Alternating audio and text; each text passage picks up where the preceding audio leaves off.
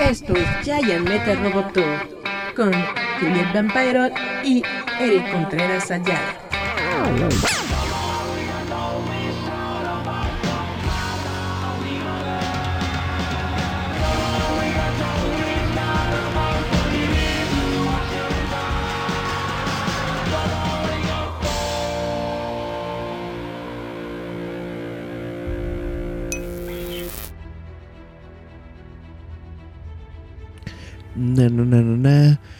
Tardes a todos, esto es Giant Metal Roboto, gracias por estar aquí de nuevo con nosotros, escuchándonos de nueva cuenta este jueves, juevesito chidito, aquí dentro de Facebook.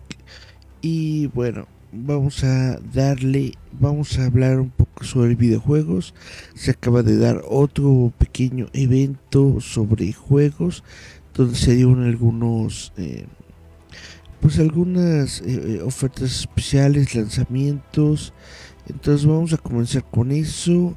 Y después continuamos pues con cositas que ocurrieron durante esta semana. Vamos pues si les parece bien a las noticias ñoñas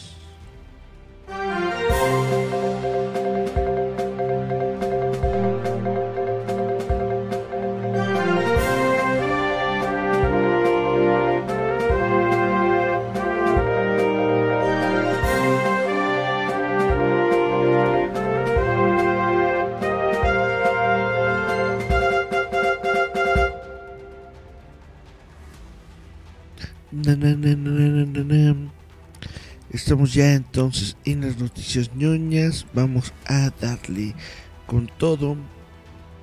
Como les estaba platicando, hoy se dio el un evento que se llama Summer Games Fest Showcase, en donde se mostraron varias cosas, pero dentro de lo más importante se mostró Ay, sorry. Se mostró el trailer de Marvel's Midnight Suns que revela a Spider-Man y una fecha de lanzamiento. Un nuevo avance de Marvel's Midnight Suns ha revelado que Spider-Man será un héroe jugable dentro del juego, así como nos ha dado una fecha de lanzamiento para octubre, mostrado durante el Summer Games Fest Showcase. El trailer cinematográfico reveló un nuevo héroe que sea personaje desbloqueable, que es Spider-Man, tendrá la voz de Yuri Lowenthal, aunque no está, eh, no es el mismo Spider-Man de los juegos de PlayStation, esto no es un crossover, está ambientado en la misma porción del universo Marvel, pero también se nos proporcionó fecha de lanzamiento de Midnight Suns para el 7 de octubre de 2022.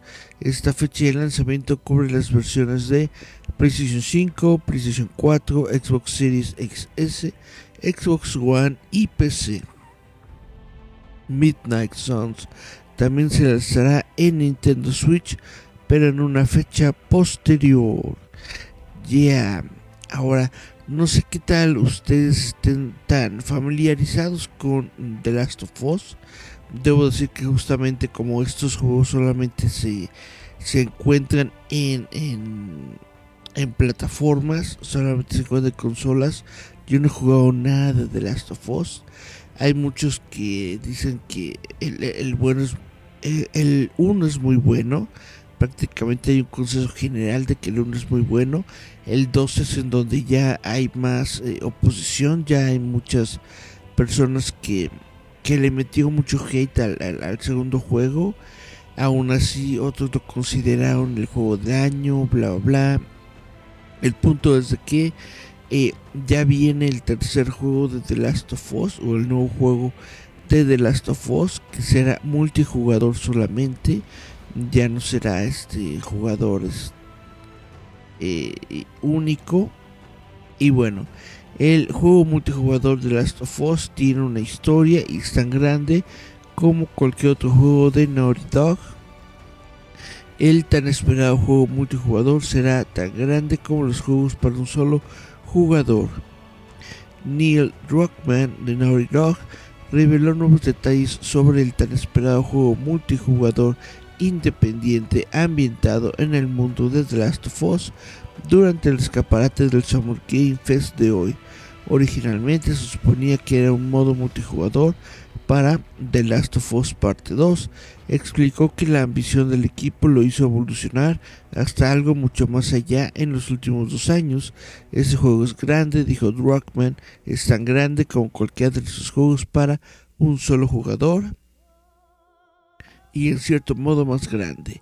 Junto con el arte conceptual anterior, Druckmann confirmó que tendrá una historia propia, aunque también dijo que la forma en que contamos esta historia es única para este juego, también tendrá un nuevo elenco de personajes y aunque no se confirmó su nueva ubicación, la imagen compartida parece que podría estar ambientada en San Francisco. No se mostró un nombre final ni una jugabilidad adecuada, pero Druckmann dijo que se darían más detalles el próximo año. La última vez que escuchamos sobre ese proyecto fue a finales de 2021, cuando Naughty Dog simplemente confirmó que aún estaba por llegar. La The Last of Us Parte 1, una nueva versión para PS, PlayStation 5 y PC también se filtró y luego se anunció hoy con un lanzamiento previsto para finales de este año. O sea que justamente como les estaba diciendo, este juego siempre ha sido, o hasta el momento, ha sido exclusivo de consolas. Entonces apenas vamos a tener una nueva versión para PC.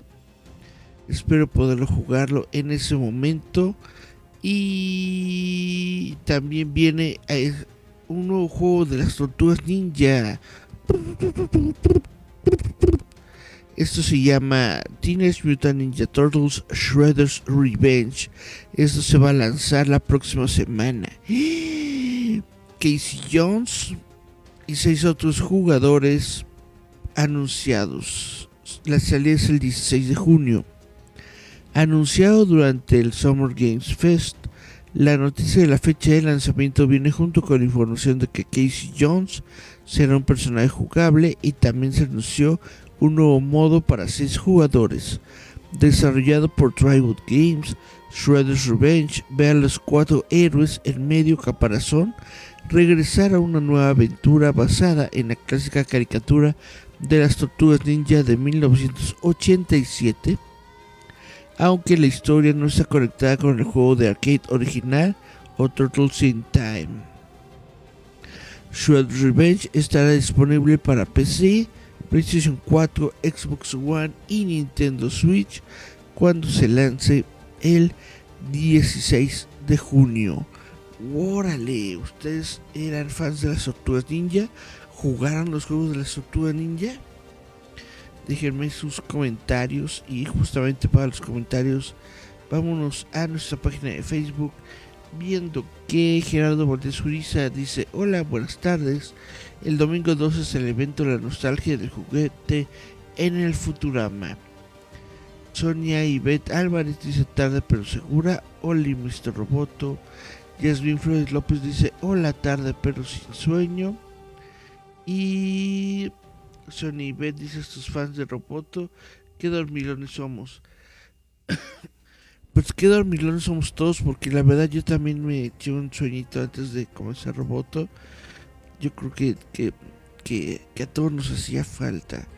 Y bueno, justamente nos está avisando Gerardo Valdezuriza que ya este fin de semana es la nostalgia del juguete. Hace rato, bueno, en la mañana, como por las 10 de la mañana, justamente Gerardo hizo un live stream desde su página, desde su página de Facebook, en donde nos hizo un recorrido desde la estación del metro hasta el lugar en donde va a ser el evento, que es el Centro Cultural Futurama. Me parece que es metro... Ay, ya no me acuerdo qué metro es. No, no me acuerdo qué metro es, pero bueno, va a estar muy interesante si ustedes no conocen el Centro Futurama. El Centro Futurama pues está bastante cerquita. Pueden ver justamente en su live stream que no son más de cuatro cuadras, tres cuadras, una cosa así.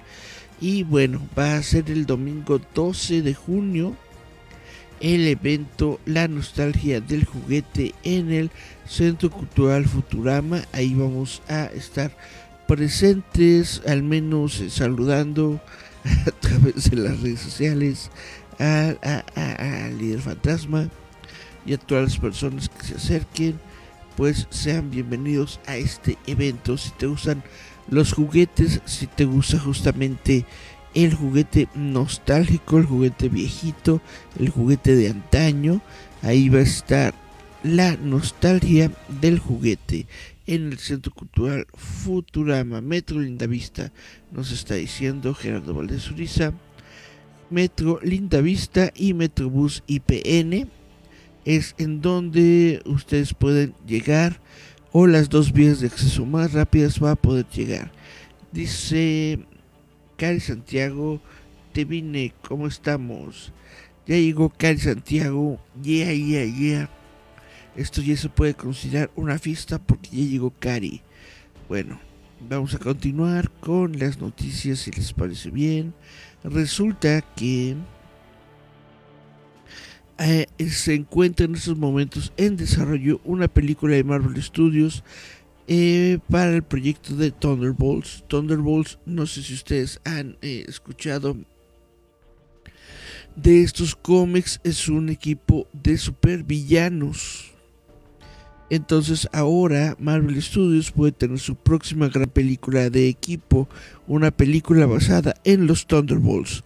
Un equipo de supervillanos en los cómics de Marvel está en desarrollo temprano con el director Jake Schrader a bordo confirmó el sitio Variety. El escritor de Black Widow, Eric Pearson, escribirá la película y el presidente de Marvel Studios, Kevin Feige, la producirá.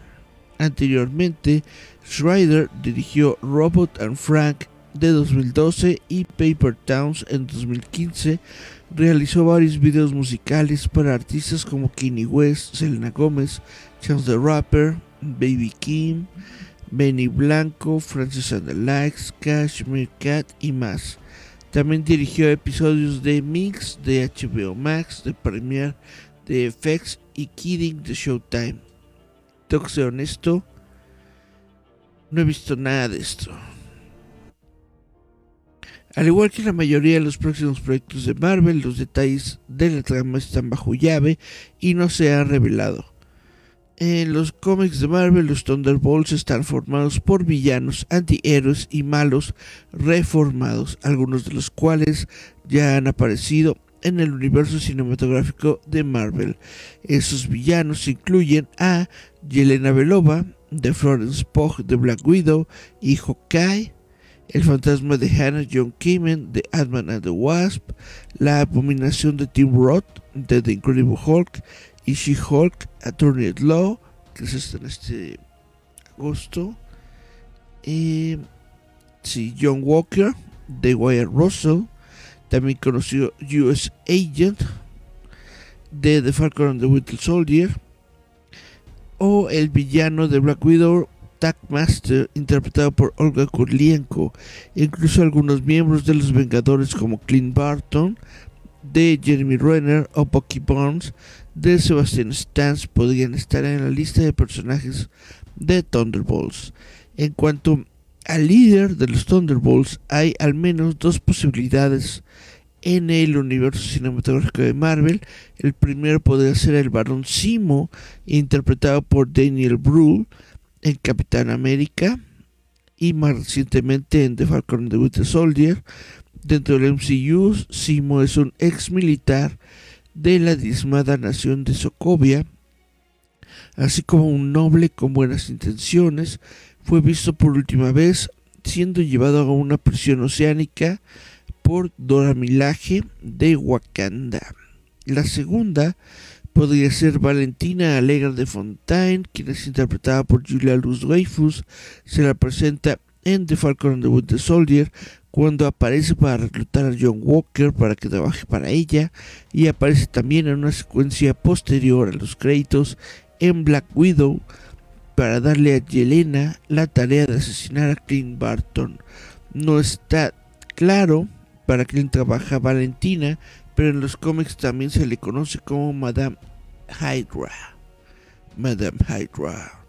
Y bueno, esta noticia de la película de los Thunderbolts se dio a conocer primero en el sitio web Deadline. Este día, chavitos, este día se cumple hace 29 años. Jurassic Park de Steven Spielberg reinventó el éxito de taquilla y pisoteó su camino hacia la dominación mundial. En 1993, el público quedó encantado con Robin Williams en Mrs. Fire. Eh, está, en mi opinión personal, está muy X esa película. Le, le, le hacen mucho. ¿Cómo le dicen? Sobrevalorada. Está muy sobrevalorada esa película de Mrs. Fire de Robin Williams. A mí no, a mí no se me hace divertido, no me llama la atención, muy X, pero bueno. Eh, estuvieron emocionados por el horror y el heroísmo en la lista de Schindler y aseguraron que el amor verdadero existe después de ver Sleepless in Seattle. Pero no se puede negar que la película del año, al menos en términos de impacto de taquilla, fue Jurassic Park, la épica historia de Steven Spielberg sobre dinosaurios que se volvieron rebeldes. Gracias a los impresionantes avances de CGI y la narración de calidad a la par, Jurassic Park se convirtió en una sensación que cambió el cine al revelar el potencial de las imágenes digitales. Si Spielberg pudo traer de vuelta a un Tyrannosaurus Rex de la extinción, ¿qué más era posible? También se convirtió en la película más taquillera jamás realizada, al menos hasta que Titanic la superó cuatro años después. En muchos sentidos, Jurassic Park ayudó a marcar el comienzo de una nueva era en el cine al acelerar la inmersión de Hollywood en la fantasía, las aventuras de los cómics y la adhesión al espectáculo por encima de todo. A principios de la década de 1990, las películas más importantes se basaban en novelas, como fue el caso de Jurassic Park o personajes conocidos como James Bond. Porque sí, hay que recordar, si ustedes no lo sabían, se los recuerdo en estos momentos, Jurassic Park fue una novela eh, que se convirtió en bestseller en aquellos años. Es una novela muy popular que se convirtió en película y eso era lo que estaba eh, de, moda en los noventas. En los noventas lo que estábamos viendo en las salas de cine eran libros y películas convertidos justamente, perdón, eran libros y novelas construidos, convertidos en películas. Con Jurassic Park, Spielberg anticipó proféticamente un periodo en el que los efectos especiales evolucionarían hasta convertirse en los mejores efectos de la pantalla grande. No era solo una película de alto concepto en la que los dinosaurios andaban sueltos, la magia utilizada para dar vida a las bestias de otro mundo más tarde hizo posible que Tony Stark tomara vuelo en Iron Man que el automóvil de Dominic Loreto desafía las leyes de la gravedad en la franquicia de The Fast and the Furious, etc.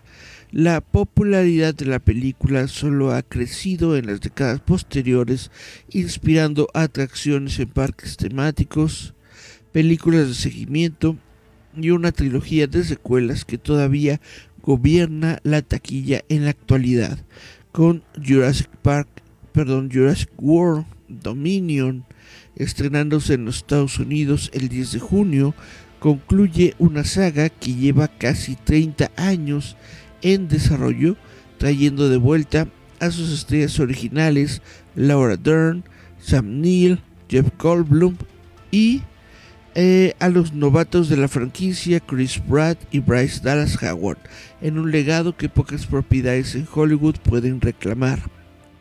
Cuando Jurassic Park original se estrenó en los cines fue el 11 de junio de 1993. La película cautivó al país, La venta de boletos alcanzó un récord de 50 millones de dólares en un solo fin de semana, superando el punto de referencia establecido anteriormente por Batman Regresa, que había debutado con 45 millones en 1992. Con las tasas de inflación actuales, Jurassic Park se habría acercado a los tres dígitos en su debut, pero recuerden, estos fueron los días antes de que las películas de Marvel y otras de campaña grande convirtieran los fines de semana de apertura en fines de semana de 100 millones de dólares, como si fuera nada. Todo el mundo, incluso aquellos que no iban al cine con regularidad, con regularidad hablaban de Jurassic Park. Vamos a ver los comentarios. Chun, chun, chun,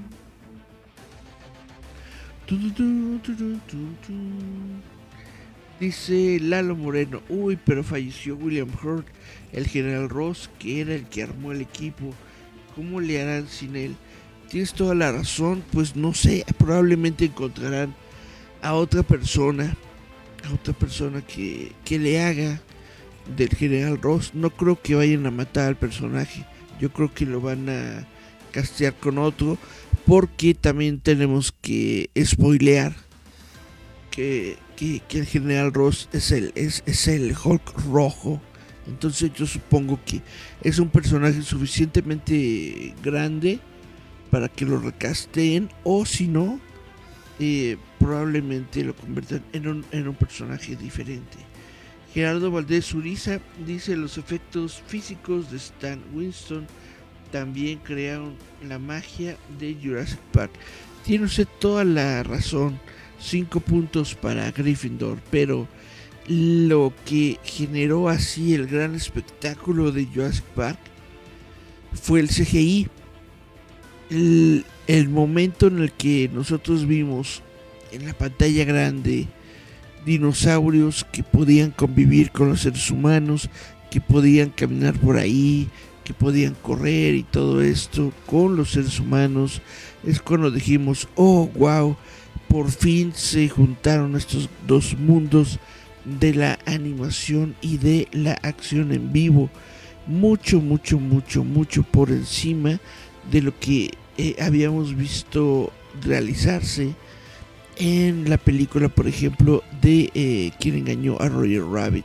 Esta fue la primera vez, Jurassic Park, en la que nos dimos cuenta o en la que creímos en que el CGI de la computadora podría verse como un personaje real y no solamente como animación.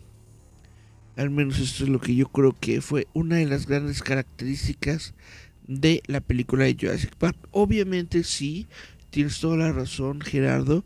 No todo el. No todos los dinosaurios se desarrollaron con CGI. No todos los efectos son efectos digitales. Los, los dinosaurios de Stan Winston pues tuvieron mucho que ver, obviamente, en esta producción.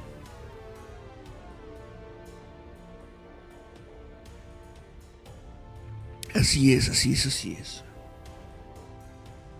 Y bueno, este, este día también es el, el día de, de los fantasmas.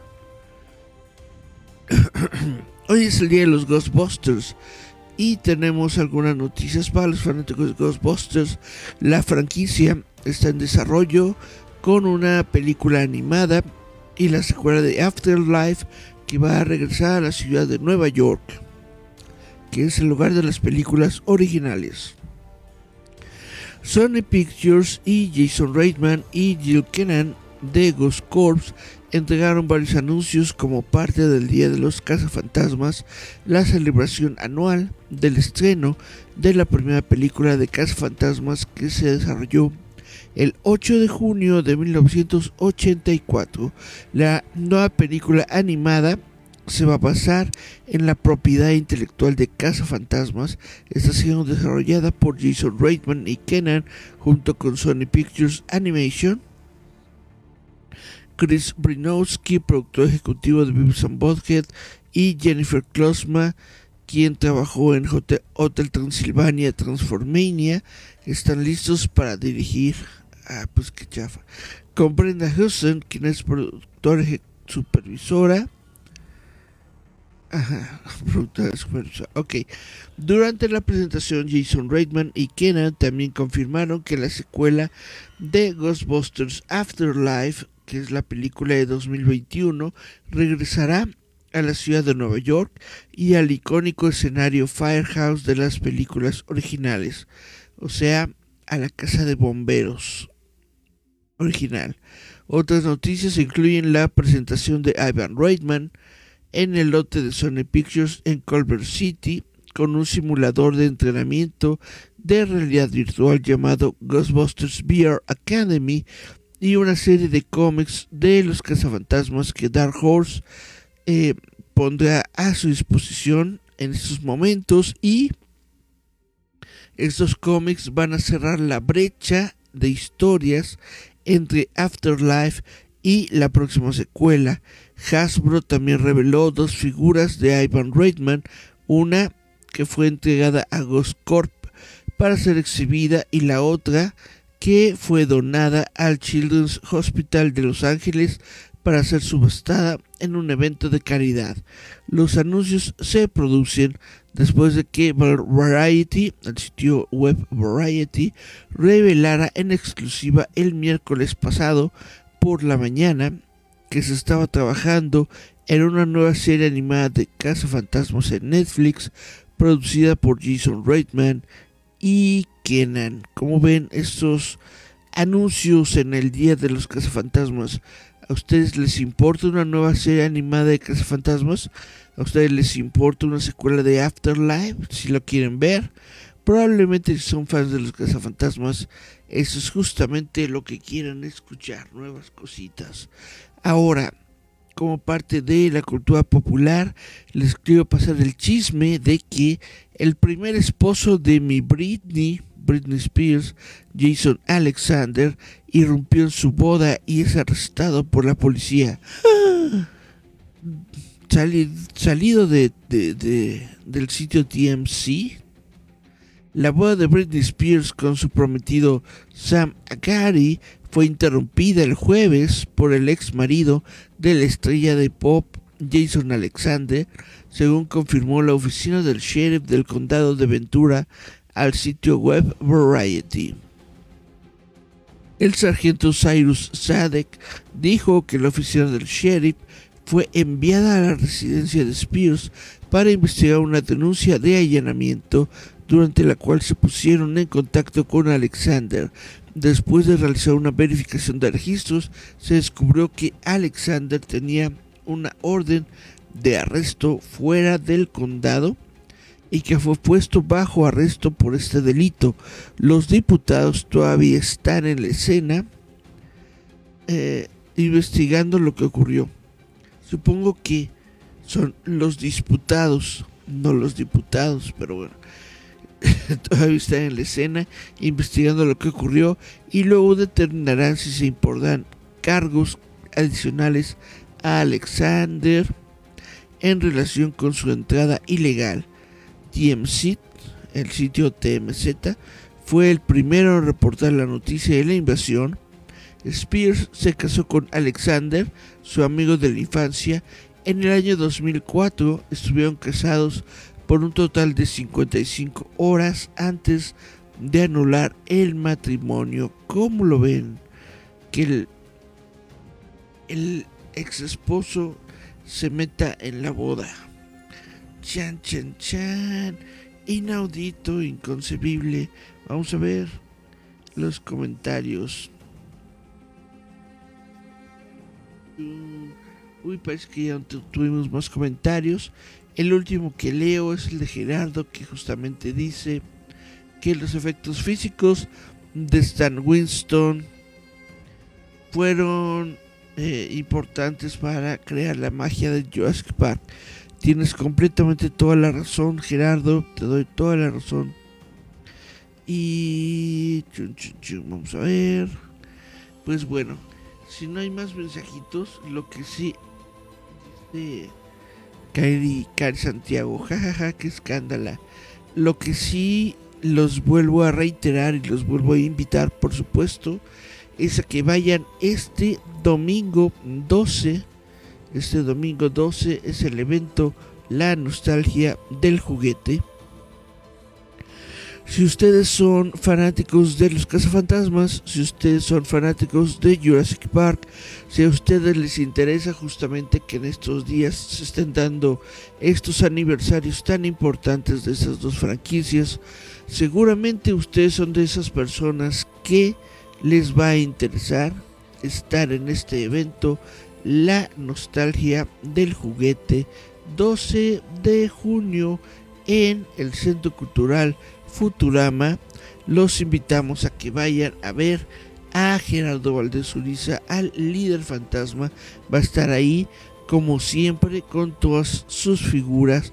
Probablemente nos va a llevar alguna nueva sorpresa, porque normalmente Gerardo se la pasa trabajando arduamente días antes de algún evento, eh, justamente desarrollando nuevas piezas nuevos eh, productos que pueda llevar para eh, poner a la venta al alcance de todos ustedes y pues que se pasen un buen tiempo. Tiene unos separadores ahorita que han estado desarrollando muy bonitos. Su esposa Yasmín Flores López, que es la creadora de Urso y Dax, estaba desarrollando unos separadores de monstruos, monstruos clásicos de la Universal que están muy muy muy bonitos unos separadores de HP sí HP Lovecraft y de este otro mano que se llama ¿cómo se llama el otro manito? Eh, Edgar Allan Poe el Posito están muy muy muy bonitos todos los separadores que estaban desarrollando en estos días entonces yo supongo que van a estar también disponibles en este evento de la nostalgia del juguete. Entonces yo los invito mucho, mucho, mucho a que vayan y le den una vuelta a lo que es la nostalgia del juguete. Ahora, en estos días, yo he estado apoyando a un evento, a un evento de, eh, de música orquestal, de anime que se va a desarrollar justamente el próximo mes, en, el, mes de julio, pero que según entendido también, también se van a ir un ratito a lo que es la nostalgia del juguete, según tengo entendido también van a tener ahí su mesa y van a estar hablando de, eh, de su concierto, concierto de anime con orquesta. Y probablemente también van a usar un poco el escenario para darnos una muestra musical de su orquesta justamente realizando temas de anime.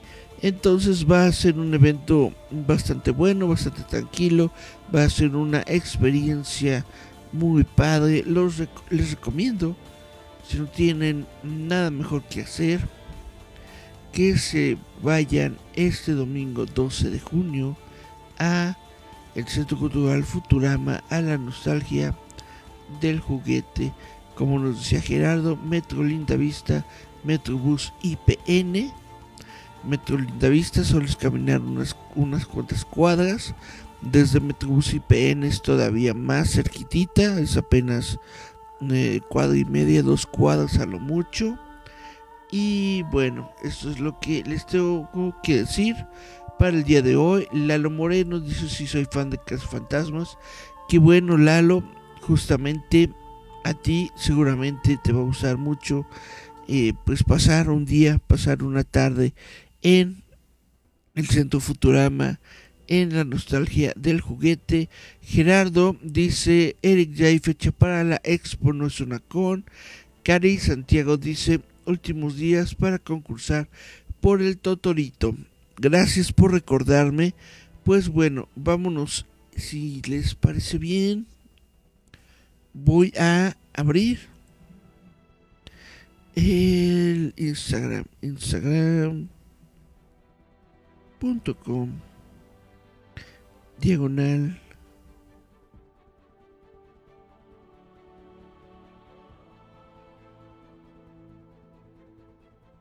A ver, primero entro a Instagram.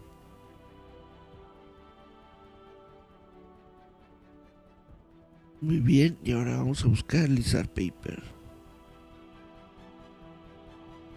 Chan chan. Dentro de Instagram. Perfecto, ya lo tengo.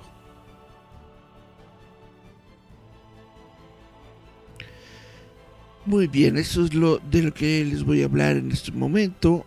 Lizard Paper, en la página Lizard Paper de Instagram hay una promoción, es un giveaway que están dando de una figura de Totoro que realmente se ve muy bonita. Es un Totorito Papercraft muy bonito que eh, van a estar rifando.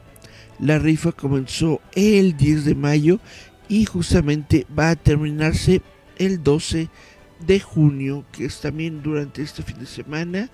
Es el domingo también, ¿verdad? Es, este domingo. 9, 10, 11, 12. Sí, también es este dominguito. Termina la rifa. Lo van a desarrollar con una app de, de números, si no estoy mal enterado. Para poder participar en la rifa, tienen que entrar aquí a Lizard Paper eh, dentro de eh, Instagram, por supuesto, es Lizard-Paper.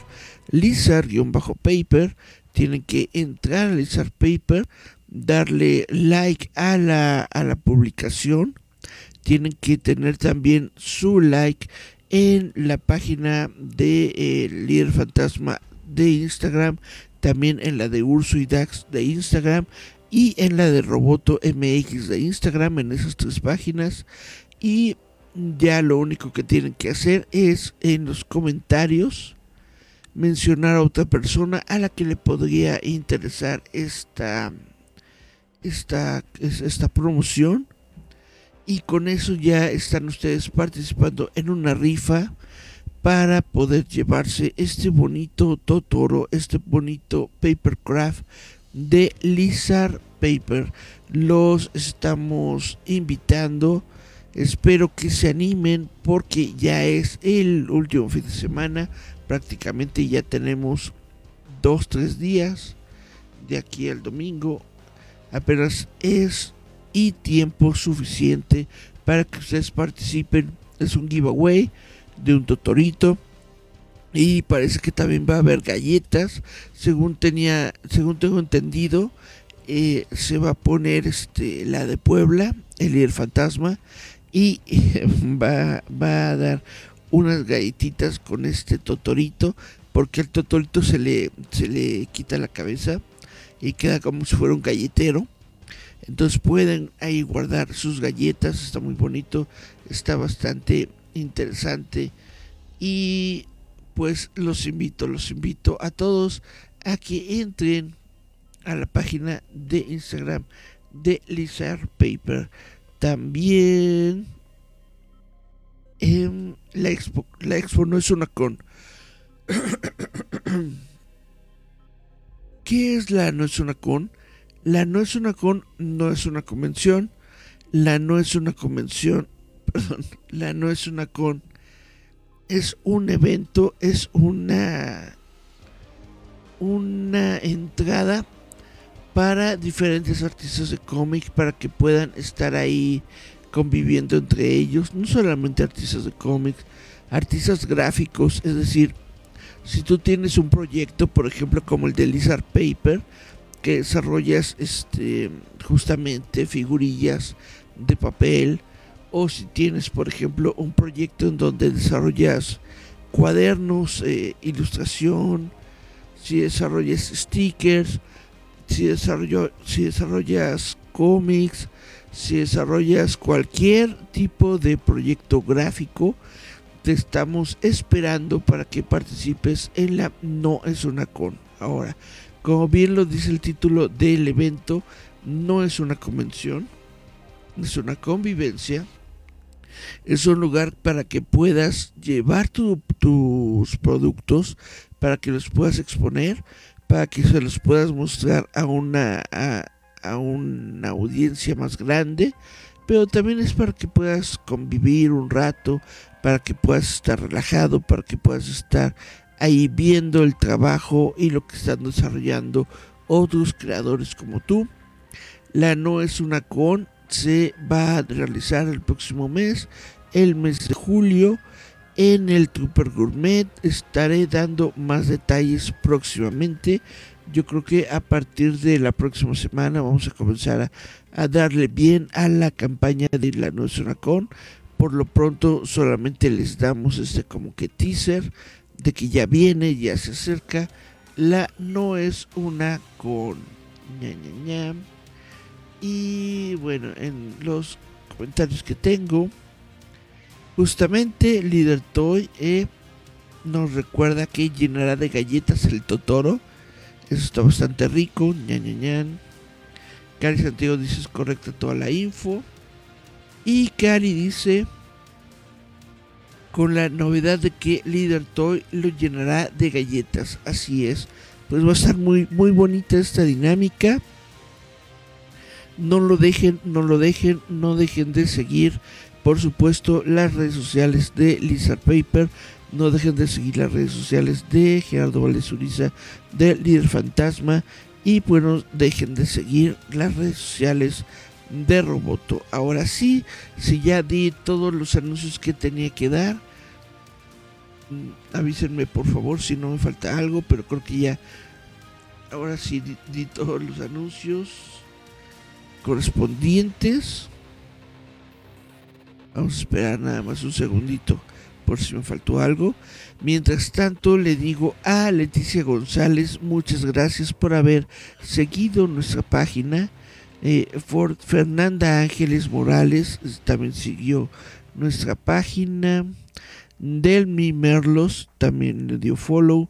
Mabel, Mabel Olan, Gustavo Adolfo, ay caray, será Gustavo Adolfo Infante. Keila Lu, Parduro Beca, Mary Jan John Cruz, Claudia Ram, Beatriz Wood, Nati Guzmán, Victoria Ochoa. Bueno, estos son los, los follows más recientes que tenemos de la página. Muchas, muchas gracias a toda la gente que sigue las redes sociales de Roboto MX. Vamos a los mensajitos. Parece que hoy es cumpleaños de, Johnny Depp, pero ese señor ya, ya estuvo mucho en los medios. Bueno, pues parece que todo Parece que todo está bien, parece que todos los eh, anuncios se han dado. Entonces, ahora sí, vamos a despedirnos. Yo fui Eric Contreras Ayala. Esto fue Jen Metal Roboto. Nos escuchamos, vemos el día de mañana. El día de mañana en Visitantes Nocturnos vamos a tener un programa muy especial. Eh, me parece que fue Yasmín Flores López quien preguntó sobre el sobre el diablo, sobre Satán, de dónde surgió esa figura del diablo, de las patas de cabra, de los cuernos, es lo que vamos a estar platicando el día de mañana. Vamos a estar hablando del chamuco mañana en visitantes nocturnos. Por lo pronto, yo fui Eric Contreras. Nos escuchamos, vemos. Chao, chao, chao, chao. Yeah.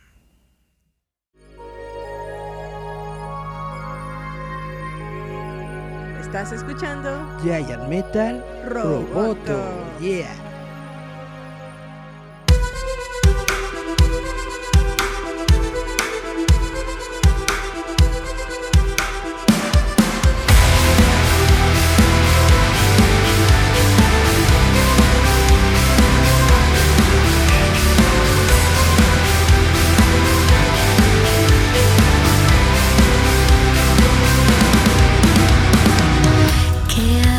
profundo en su ser.